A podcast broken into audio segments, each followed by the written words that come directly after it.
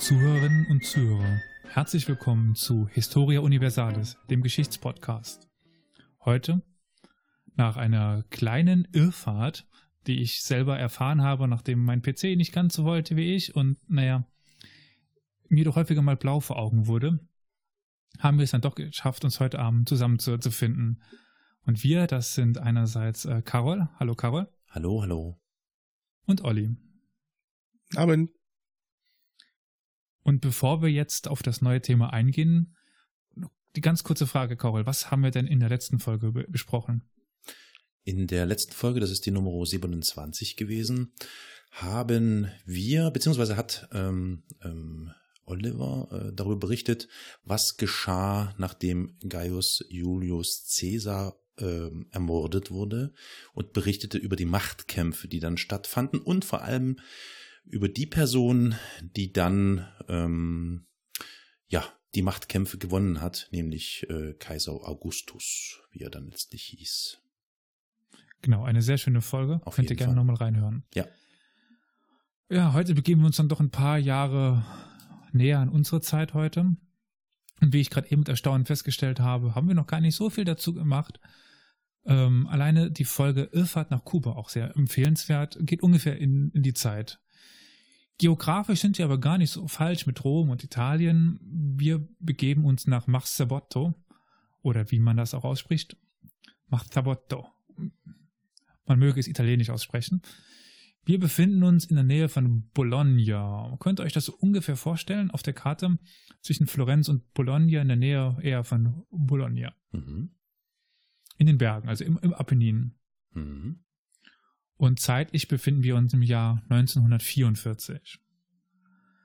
Marzabotto ist eine kleine Ge- Gemeinde zu dieser Zeit mit 6.165.000. 6.065.000. mhm. 6.165 Einwohnern. Mhm. Und ja, genau, sie 45 Kilometer südwestlich von Bologna. Mhm.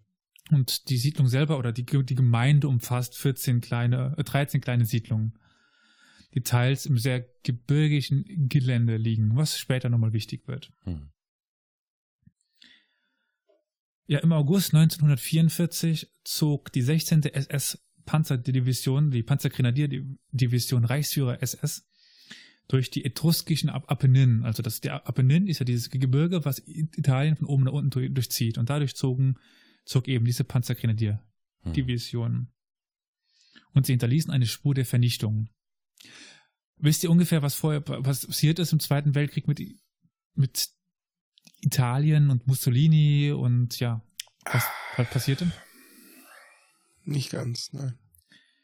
Also ganz grob zusammengefasst, Italien ist auf Seite der Deutschen in den Krieg ein- eingestiegen. Mussolini als eigentlich der Fa- Faschist, also die Deutschen waren ja keine Faschisten. Ähm, ihr wisst warum, was, was Faschist so heißt? Oder Faschi? Nein, aber du wirst mich jetzt bestimmt äh, erhellen. Also das, das war die Selbstbezeichnung der Anhänger von Mussolini. Mhm. mhm, okay. Also die, äh, ja, das ist Thema für eine andere Folge, aber Faschist ist eigentlich die Bezeichnung für die italienische Herangehensweise Ah, okay. an, an das Ganze, nicht an die, an die deutsche, obwohl heute. Deswegen sagt man dann ja, glaube ich, auch zu den deutschen Nazi-Faschisten. So um Ja, die zum Trennung Beispiel. einigermaßen. Genau, ja. Mhm. Okay, das war Aber mir so nicht bewusst. Hintergrund. Aber wie die Italiener es nun mal gern machen, wechseln sie die Seiten. Sie sind ja dann, äh, haben äh, kapituliert und sind auf die Seite der Alliierten ge gewechselt. Daraufhin haben die Deutschen Mussolini festgenommen und im Norden ver versucht, eine eigene Herrschaft zu etablieren. Und dementsprechend befinden sich nun auch deutsche Truppen in Italien, so ganz grob zusammengerissen. Mhm. Und deswegen ist eben eine Panzer Panzergrenadierdivision in Italien. Und deswegen hinterlassen sie auch eine Spur der Vernichtung, weil sie eben gegen die Italiener kämpfen, die die Seiten gewechselt haben. Mhm.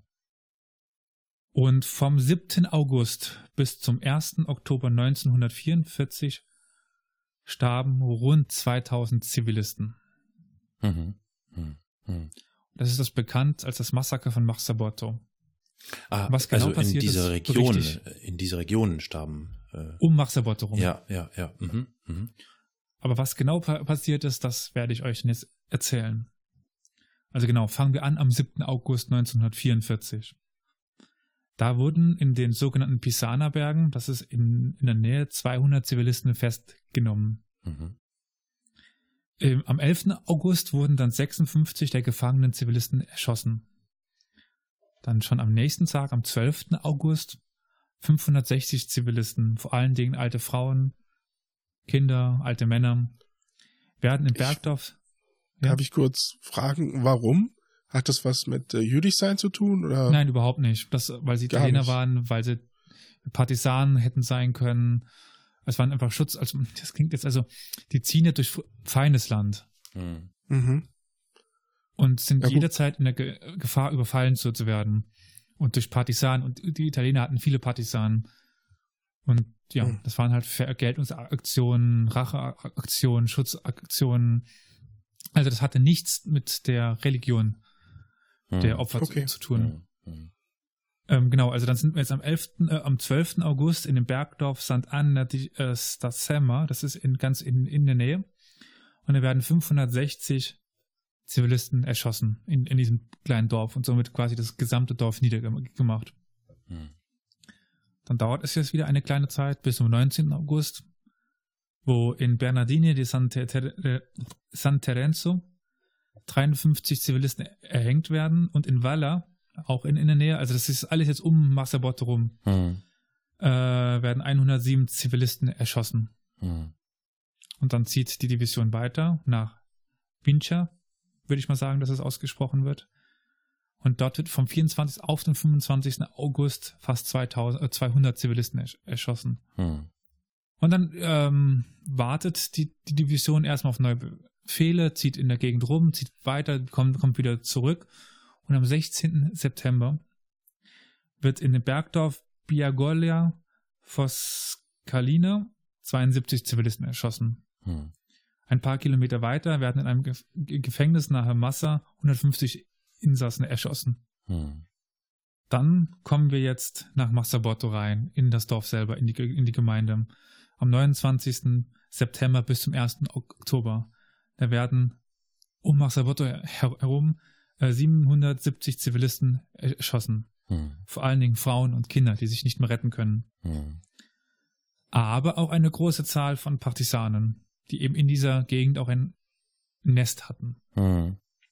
Warum kam es jetzt eigentlich zu dieser Häufung, was äh, Olli schon so ein bisschen angedeutet hat mit, mit, mit seiner Frage? Und zwar im Vorfeld dieser Operation der SS-Panzer äh, Grenadiere gab es gehäuft Überfälle der Stella Rosa.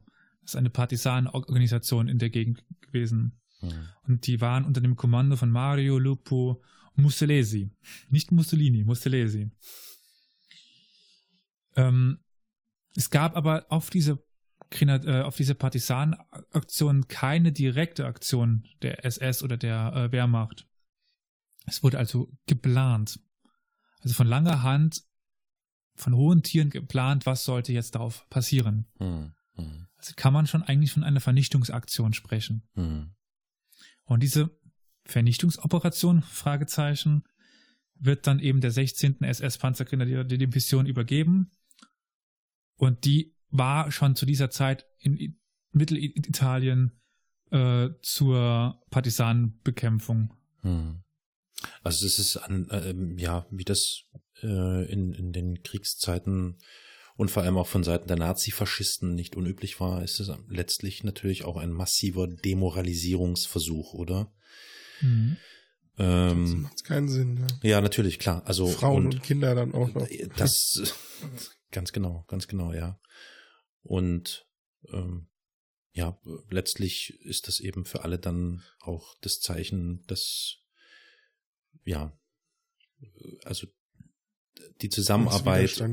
Genau, also überhaupt das, das, die Zusammenarbeit mit irgendwelchen Partisaninnen und Partisanen äh, führen unweigerlich zum Tod und eigentlich auch darüber hinaus. Also alle, die überhaupt in diese Region, das ist echt ähm, ja ein Massaker tatsächlich. Mhm. Und die erwähnte Stella Rosa wurde eben um Marsabotto rum vermutet. Hm. Deswegen wurde die Panzergrenadierdivision dorthin geschickt. Hm, hm, hm. Ja, in Massabotto selber war, die wichtigst, war der wichtigste Trupp der SS-Division die SS-Panzeraufklärungsabteilung 16 unter dem Kommando von SS-Sturmbannführer Walter Reder. Aber des Weiteren stehen vier Kompanien bereit. Ähm, die erste unter SS-Obersturmführer Wilfried Segebrecht, die, die zweite unter SS-Obersturmbannführer Werner äh, Stielert, die dritte unter SS-Obersturmbannführer Fritz Schmidtkons und die fünfte äh, Division unter äh, Max Saalfrank. Mhm. Mhm. Und mindestens drei, vier äh, Kommandeure äh, entstammten der sogenannten SS-Totenkopf-Division. Mhm. Aber es gab auch viele einfache äh, Soldaten in Reihen der Divisionen. Mhm. Und, Und, die, ja? Äh, ja, nee, sprich weiter. Ich wollte gerade noch äh, auf die Zusammenarbeit der deutschen und der italienischen Faschisten äh, nochmal eingehen oder fragen, ob es da irgendwie eine, ja, eine Kooperation, klingt jetzt doof, also ein, ein, ein, eine Zusammenarbeit irgendwie gegeben hat, äh, das Meinst, äh, im Grunde aus, aus italienischen Reihen auch versucht wurde, dort mitzuwirken oder unterstützend äh, mitzuwirken, damit die Faschisten, die Nazi-Faschisten äh, äh, es einfacher haben oder also um Massabotterum nicht, auf hm. anderen Orten natürlich. Hm, okay. Hm. Ja. Die Soldaten selber stellten sich vor allen Dingen aus den Jahrgängen 1925 und 26. Also sie waren vor allen Dingen aus diesen Jahr ja, Jahrgängen ja. und waren damit zwischen 17 und 18 Jahren im hm, Durchschnitt. Hm, hm. Das muss man sich ja nur nochmal im Hinterkopf be behalten. Und Oberkommandant äh, war Max Simon. Genau. Und in der Nacht zum 29. September marschiert die Division auf das Seta-Tal zu. Das ist das Tal um Machsabotto. Mhm. Die erste Kompanie und die Infanteriegeschütz äh, und das Infanteriegeschütz der fünften Kompanie ziehen in Richtung von San Martino. Und dort wird ein, naja, ein Geschützstand der Partisanen ver vermutet. Mhm. Die fünfte steigt in Richtung Monte, Caprera, Monte Caprera in die Berge auf. Mhm. Die dritte und die zweite Kompanie äh, ziehen über Gardeletta Richtung Montesole in die Berge auf. Hm. Dann jetzt am 29. September. Die Divisionen marschieren dann in, in die Berge südlich von, von Marsabotto. Es kommt immer wieder zu Feuergefechten mit Partisanen und auch SS-Soldaten sterben. Und im Verlaufe des Tages wird auch deren Anführer, der eben erwähnte Mussolesi, erschossen. Mhm. Mhm. Bei Cardotto äh, werden von der ersten Kompanie circa 50 Frauen und Kinder erschossen. In San Giovanni werden von der fünften Kompanie circa neun, also es werden 49 Zivilisten zusammen, zusammengetrieben und erschossen. Mhm. Die dritte Kompanie treibt in Carsalia rund 100 Zivilisten zusammen und tötet durch Maschinen und tötet sie durch Maschinengewehrfeuer und Handgranaten. Mhm. Die zweite Kompanie steigt bei Murase in, in die Berge und ließ 40 Zivilisten, die vor Ort waren, in, in Ruhe. In Skope kam es aber zu einem Zusammenstoß mit Partisanen, wobei zehn Zivilisten erschossen wurden. Mhm. In Serpiano angekommen, wurden 50 Zivilisten in eine Kapelle gesperrt und größtenteils durch Handgranaten getötet. Mhm. Und über den weiteren Tag kommt es zu kleinen weiteren Massakern. Mhm. Am Abend des 29. September lagen, lagen 550 Tote am Monte Caprera und Monte Solo. Das sind die beiden Berge um, um Marsabotto rum. Mhm. Die SS-Division bezog Quartier und plante wahrscheinlich für die nächsten Tage weiter auf die Zivilisten zu zielen und nicht auf die Partisanen, die aber so ausgeräuchert werden sollten, sage ich jetzt mal in Anführungszeichen, so aus den Bergen herausgetrieben werden sollten. Hm, hm. Darf ich kurz nochmal dazwischen Natürlich. Äh, gehen? Du hast eben kurz erwähnt, dass sie eine Gruppe in Ruhe gelassen haben. Ja. Weißt du zufälligerweise den Grund? Nein. Okay. Nicht so gefunden. Hm. Schon sehr seltsam. Da, ja, Glück für die natürlich, aber doch sehr seltsam. Mhm. Also eine Schneise dahin, dadurch. Ja, bis dahin kein Dorf ausgelassen und dann ein Dorf, oh, euch machen wir nichts. Keine Ahnung. Okay. Was ich glaube ich auch, also was sicher auch erwähnenswert ist, ist, dass es ja eigentlich so diese äh, diesen Bezug hin zu den Männern gegeben hatte, ne? Das spricht, dass Frauen und Kinder oder Alte äh, ja eigentlich verschont geblieben sind. Und ja. ähm, ja, also so, das ist ja so dieser Kodex oder wie auch oder es war die früher Vorgehensweise, die reguläre, so, ja. genau, genau. Und das ist ja hier, also wahrscheinlich noch in ganz anderen Gebieten und in anderen Regionen, aber hier ist es natürlich ganz offensichtlich so, dass das vollkommen irrelevant war. Hm. Ja, ja. Genau. Hm. Das, also das Geschlecht war egal. Hm. Dann befinden wir uns ja mittlerweile jetzt am 30. September. Und am 30. werden rund 100 Zivilisten um den Monte Sole herum erschossen. Aber groß passiert nichts weiter. Hm. Und am Abend gilt die Operation als beendet. Hm. Am 1. Oktober werden dann 50 Männer, die als zu alt oder zu invalide für Zwangsarbeit äh, galten, erschossen. Und sofort setzt die Verschleierung der Massaker ein. Das erste Fallschirmbataillon meldet schwere Kämpfe aus der Gegend. Sämtliche Häuser sind zur Festung der, der Banditen ausge, ausgebaut worden. Aber es fallen nur neun deutsche Soldaten, was nicht auf schwere Kämpfe deutet. Ja. Hat die Propaganda gute Arbeit dann direkt geleistet. Genau. Es ist dann aber na natürlich schon aufgeflogen und ihr stellt euch jetzt bestimmt die Frage, was ist mit den von mir erwähnten Obersturmbannführern und dem Anführer passiert, oder? Auch. ich wage es gar nicht zu fragen, ehrlich gesagt. Ich vermute ja, ja fast, dass es dir aber beantworten. irgendwelche tollen Auszeichnungen gegeben hat oder sowas. Ja, es war schon, schon 44, also viele Auszeichnungen hatten sie nicht mehr. ja. Ähm. Es geht jetzt vor allen Dingen um die Ver Verfolgung okay, nach ja, dem Zweiten ja, Weltkrieg. Das beruhigt mich. Ja, es gibt Urteile gegen die, die Teilnehmer an der Operation nur in zwei Fällen. Max Simon, das war der Kommandant der SS-Division, wurde am 26. Juni 1947 in Padua von den Alliierten zu Tode äh, verurteilt und in Wert inhaftiert. Also richtig in Anwesenheit, okay, nicht in Abwesenheit, mhm. sondern nein, nein. okay.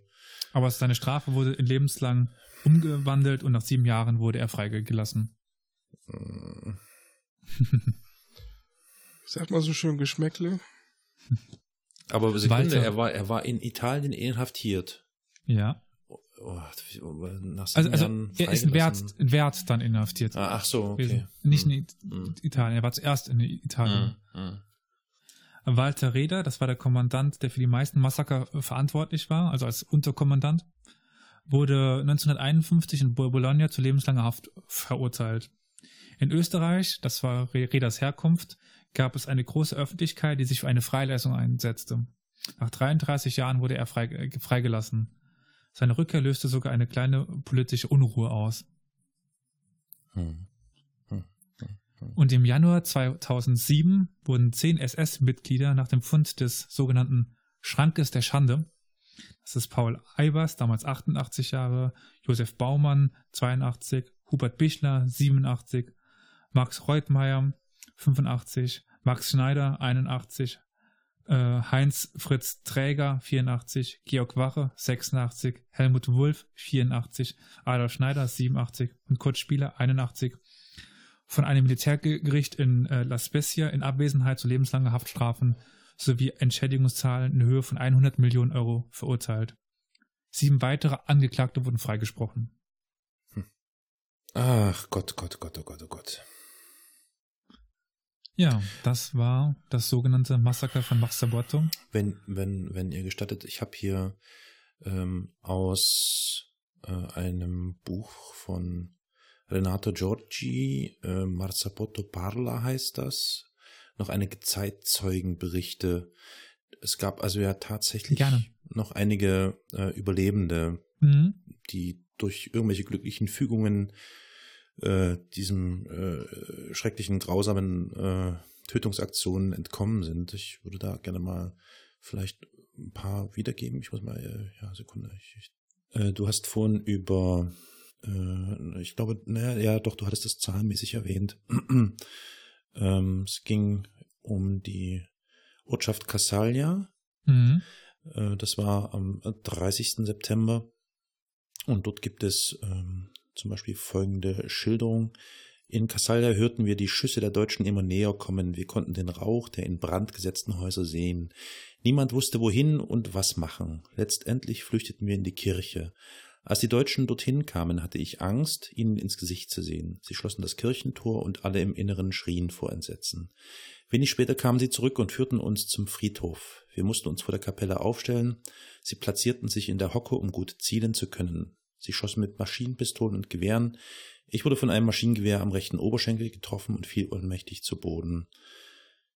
Ähm, das äh, schilderte zum Beispiel Elena äh, Rogier, spreche ich es jetzt hoffentlich richtig aus. Und ihr ist es dann ähm, gelungen, äh, ja, durch diese Ohnmacht quasi als tot zu gelten und das zum Beispiel zu überleben. Äh, es geht dann noch weiter, ähm, da gibt es noch eine weitere Schilderung. Der Priester konnte Deutsch und redete mit zweien von ihnen. Sie lachten ständig und zeigten auf ihre Gewehre, und weil der Priester beharrlich blieb, erschossen sie ihn vor dem Altar. Ich hatte eine Hand auf den Mund meines Cousins Giorgio gepresst, aus Angst, er würde schreien. Sie ermordeten auch eine Frau, die gelähmt war und sich nicht rühren konnte. Dann gibt es noch eine Schilderung zu der äh, zu dieser Kapelle, wie du sagtest, diesen Andachtsraum, der, wo die Granaten reingeworfen haben. Mhm. Äh, also da gab es jetzt nur eine Schilderung, zum Beispiel äh, hat dort überlebt der achtjährige, äh, damals achtjährige Fernando äh, Piretti, ähm, weil er glaubte, die Nazis seien abgezogen, zog er die sechsjährige Paolo Rossi unter dem toten Körper ihrer Mutter hervor, der sie vor dem Tod bewahrt hatte. Doch die Nazis kamen am nächsten Morgen zurück, um die Überlebenden durch gezielte Schüsse zu, zu töten. Die dritte Überlebende, die Lehrerin Antonietta Benni, schaffte es gerade noch rechtzeitig, die beiden Kinder unter einer Decke zu verstecken. Sie berichtete, wir hatten gehofft, dass sie uns nichts antun würden, stattdessen öffneten öffnete sich nach kurzem die Tür und einige Nazis tauchten mit furchteinflößenden Gesichtern auf. In ihren Händen trugen sie Handgranaten und sie sahen uns an, als würden sie ihre Beute aussuchen. Dann flogen Handgranaten durch die Tür und die Fenster. Wir schrien, weinten, flehten. Die Mütter hielten ihre Kinder fest, schützten die Gesichter und suchten verzweifelt Schutz. Ich fiel ohnmächtig zu Boden. Also das sind schon, wenn man das so liest, und da gibt es noch einige wenige, leider, also leider, ja, es gab dann noch einige wenige Zeugenberichte, dann ähm, kann man sich so in etwa vorstellen, wie grausam das alles vonstatten gegangen ist. Ich meine, Krieg an sich ist sowieso schon grausam. Äh, wenn man diese Schilderungen dann aber eben sich nochmal vor Augen führt, dann äh, wird einem ganz deutlich, wie äh, schrecklich und äh, ja, gnadenlos das da vonstatten gegangen ist. Also echt mhm. unvorstellbar. Vor allem, dass sie nochmal wiedergekommen sind und dann ja, gezielt ja, ja die Überlebenden. Also man, man, also man, man hofft ja, also manchmal, also klingt jetzt doof, aber manchmal denkt man ja, dass das so diese Klischees sind, äh, ne, also der böse Nazi-Deutsche, wie er eben oft und ja auch richtigerweise in Filmen und ähnlichem dargestellt wird. Aber wenn man das ja sieht, dann entspricht das genau dem. Das ist also echt unglaublich. Es ist, ich frage mich dann in, in äh, solchen Situationen, wenn ich sowas lese oder von sowas Kenntnis bekomme, ähm, wir reden ja hier, wie du ja sagtest, über junge Männer, ja, mhm. die das da anrichten, wie man überhaupt an so einen Punkt gelangen kann, dass man derart, ja, dass man also erstens die gesamten Opfer der solcher Aktionen entmenschlicht und wie man überhaupt so skrupellos das kennt man ja auch aus äh, anderen Kriegsgebieten während des Zweiten Weltkrieges vorgehen kann. Das ist mir einfach ein vollkommenes, totales Rätsel. Und vor allem. Ähm, ja gut, der Krieg, der lässt ja, halt alle Hemmungen fallen. Ja, ja. Das ja. merkt man halt, dass umso länger der, der Krieg dauert, umso weniger Hemmungen gibt es, ganz klar. Mhm. Und irgendwann fällt halt alle Hemmungen und ja, der Mensch wird zum, zum, schon sagtest, die waren halt alle noch in Anführungszeichen jung gut beeinflussbar. Also ich möchte das jetzt nicht irgendwie. Nee, nee, schon klar, man versucht halt irgendwie, ja. Ne? Also ich weiß jetzt, wenn ich im Teenageralter bin und dann auch noch diese, ich meine, du kämpfst ja trotzdem auch, äh, hm. ich meine, du kannst auch jederzeit sterben. Hm. Hm. Es ist natürlich die Frage, warum du dann trotzdem dich so sehr drauf einlässt. Das ist schon. Ja, also es ist heftig. in jedem Falle wirklich, also das kann man sich einfach gar nicht irgendwie vorstellen.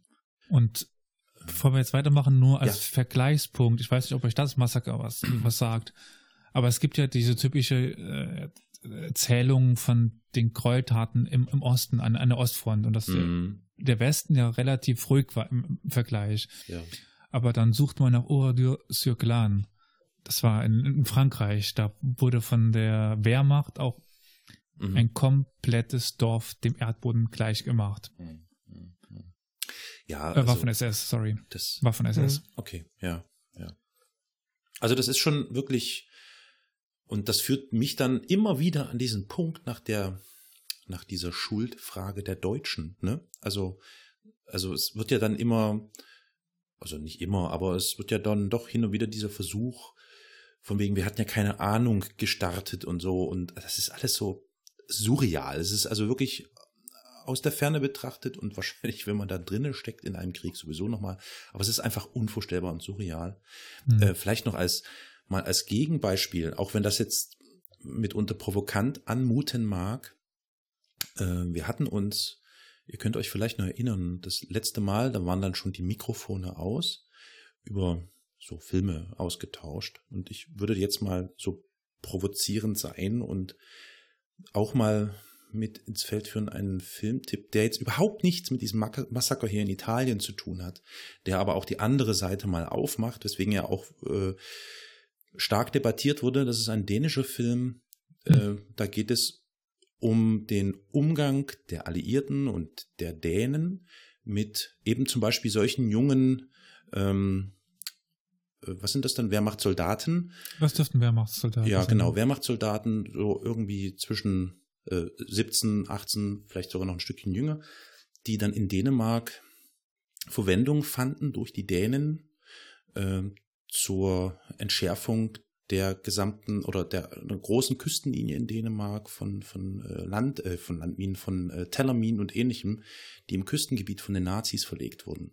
Auch ein ganz interessanter Film, der heißt Unter dem Sand, ist wie gesagt thematisch eine ganz andere Richtung. Deswegen auch in jedem Falle debattierbar und ganz klar. Aber einfach mal, um da nochmal die andere Seite aufzumachen und zu zeigen, wie grausam Krieg an sich sowieso ist.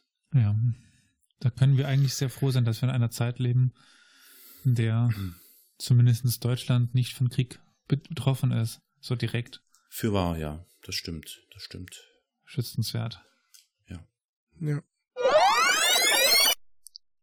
Bevor es jetzt hier gleich zum Feedback-Blog und zum Ende der Folge kommt, möchte ich euch noch einen kleinen Ausschnitt einspielen. Wir haben nach der Folge noch ein bisschen diskutiert. Leider haben wir nicht alles aufgenommen, aber den Teil, den wir aufgenommen haben, möchte ich euch noch einspielen. Was mich echt sehr aufregt, ist, dass die Aufarbeitung dieser ganzen Kriegsgräuel äh, ja arg zu wünschen übrig lässt oder ähm, ja. Das Und dann stelle so, man sich mal vor, Deutschland ist damit noch relativ führend. Ja, ja. Das mag zwar irgendwie an der Diskussion vor, vorbeiführen, zeigt aber noch, wie schlimm es in anderen Ländern ist. Ja, aber da wir ja jetzt bei den deutschen äh, Grausamkeiten oder den Grausamkeiten der Deutschen im Krieg sind, äh, mhm. ja, es ist in jedem Falle, also, tja, es ist aber eben auch zu spät. Ne? Also man merkt natürlich, also es ist ja schon so, dass es immer wieder Versuche gibt.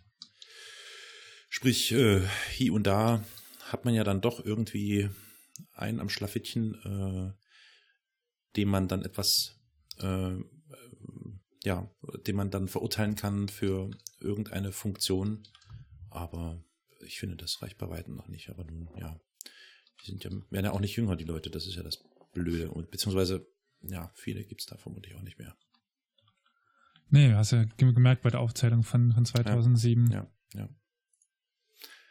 Hm, naja. Gut, dann würde ich sagen, äh, war es das für diese Folge? Ähm, dann noch einen kurzen Feedback-Blog, oder? Jawohl. Wie kann man uns erreichen? Also ich würde sagen, wir fangen an bei Twitter. Da sind wir zu erreichen unter das ist eine Geschichtspod. Achso, Entschuldigung. Ja, nee, nee, nee, das ist, nein, ist dein, dein Ressort. mein Ressort. Okay, äh, da sind wir genau. Du hast schon richtig angefangen unter Geschichtspod. Dein Ressort, äh, Oliver, ist Facebook. Wie sind wir denn da erreichbar? Unter Historia Universalis sind wir zu finden oder Geschichtspodcast. ein spezielles Ressort, das ist das YouTube-Ressort. Ja, und jetzt, wo mein PC auch endlich wieder nicht alle fünf Minuten einen Bluescreen hat, wird es demnächst auch wieder neue Folgen dort geben. Äh, ja, YouTube ist Historia, Universales, der Geschichtspodcast. Eine eigene URL haben wir dort noch nicht. Also ja, da muss man erstmal das nur mal über die Suchmaske suchen. Ja. Dort gibt es auch die Möglichkeit, uns einen Kommentar zu schreiben, wie ihr sowieso überall uns Kommentare schreiben könnt, sei es auf YouTube, sei es auf Facebook, sei es auf Twitter, sei es auf unserer Webseite, sei es auf iTunes und wo man noch überall Kommentare schreiben könnte. Ja, genau. Es gibt natürlich noch die Retro-Möglichkeit, dass ihr uns auch eine E-Mail schickt, wenn ihr möchtet. Das könnt ihr dann unter der Mailadresse podcast at historia-universales.fm tun. Oder ihr könnt uns ähm, eine Nachricht auf einem eigens für diese Sendung geschalteten Anrufbeantworter hinterlassen mit einem Kommentar oder einem Wunsch oder was auch immer. Ähm, die Telefonnummer kennt die jemand von euch noch, Oliver, alias? Das ist die 0351 841 686 20. Ja, und das reicht ja auch jetzt an Kontakten, ne? Hoffentlich. Also, ich glaube, wir sind zu finden. In jedem Fall. Rauchzeichen gehen auch, aber das wird schwierig. wir halten Ausschau. Ja. ja. Gut. Dann, Dann bedanke ich mich bei euch. Und, wir haben äh, zu danken, glaube ich. Jawohl, vielen Dank, Elias. Auf ein Wiederhören, hoffentlich. Bis, Bis zum nächsten Mal.